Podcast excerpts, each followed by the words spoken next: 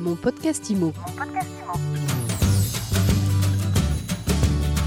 Vous écoutez mon podcast IMO et nous sommes aujourd'hui avec Bruno Rouleau. Bonjour Bruno. Bonjour Fred. Bruno, vous êtes porte-parole du courtier Inenfi Crédit et régulièrement, vous venez répondre à une question en trois points précis, concis et complets. Un vrai challenge. Aujourd'hui, la question est la suivante. C'est quoi une garantie déportée?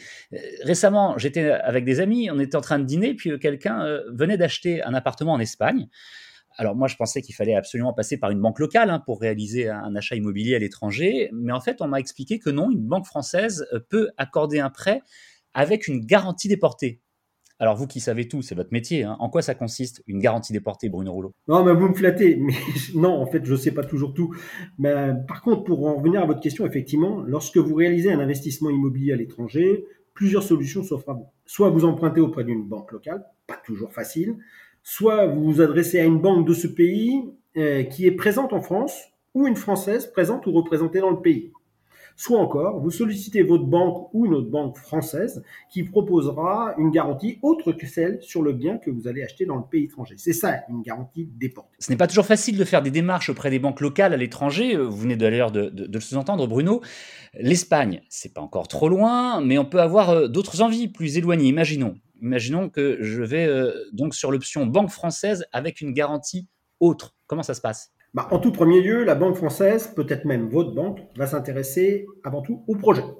Donc, en, effet, il va falloir lui assurer qu'il s'agit bien d'une opération d'investissement privé. Hein, on est ici pour aborder le sujet des, des, endettements privés, ce qui se fera dans des conditions qui respectent les transactions internationales. Il en est ainsi de la surveillance des opérations euh, sur la lutte contre le blanchiment et le financement du terrorisme.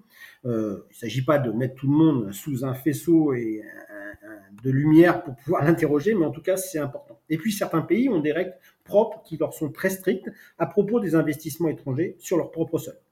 Ensuite, la banque, elle, va définir avec vous le budget de l'investissement, car dans certains pays, ça ne se passe pas forcément comme en France. Je pense notamment aux frais qui sont liés à la transaction, à l'enregistrement, aux taxes locales, aux obligations qui, en général, conduisent et accompagnent les investissements. Et puis vient le sujet du dossier de crédit car il va falloir en tenir compte, euh, notamment les frais d'entretien, tandis que vous êtes euh, pas forcément occupant en permanence. Si vous le mettez le bien en location, vous aurez intérêt à vous renseigner sur les réglementations locales, sur les risques que vous allez devoir supporter. Si vous ne le louez pas, bah, on sait très bien qu'un bien inoccupé, propriété d'un résident étranger, attire davantage les mauvaises intentions.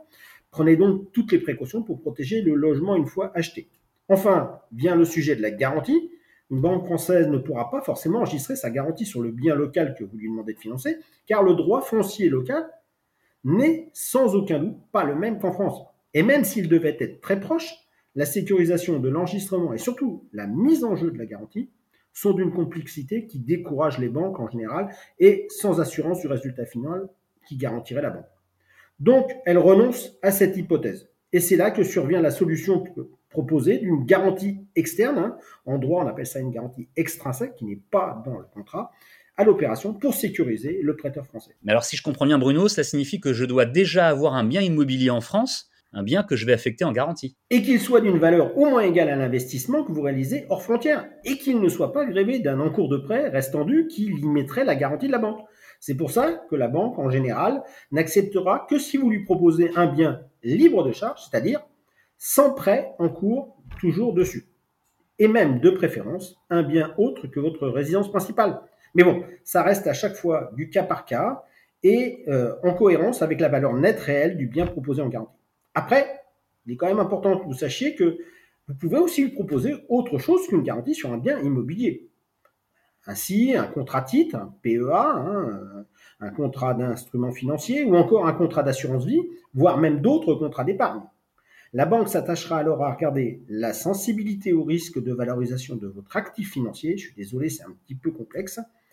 Et s'il y a des risques de dévaluation de ce contrat, c'est-à-dire qu'il ne vaudrait plus en cas de mise en jeu euh, la valeur originelle, il s'en garantira pour un montant supérieur au montant du prêt accordé pour se prévenir d'une mise en jeu dans des mauvaises conditions de marché. C'est une sécurité pour la banque, mais c'est aussi une sécurité pour vous dans tous les cas tout état de cause, c'est pas forcément un outil qui est accessible à tout le monde, mais pour celles et ceux euh, que cela intéresse, c'est très intéressant. On a appris beaucoup de choses aujourd'hui sur la garantie des portées. Merci beaucoup Bruno Rouleau. Merci Fred.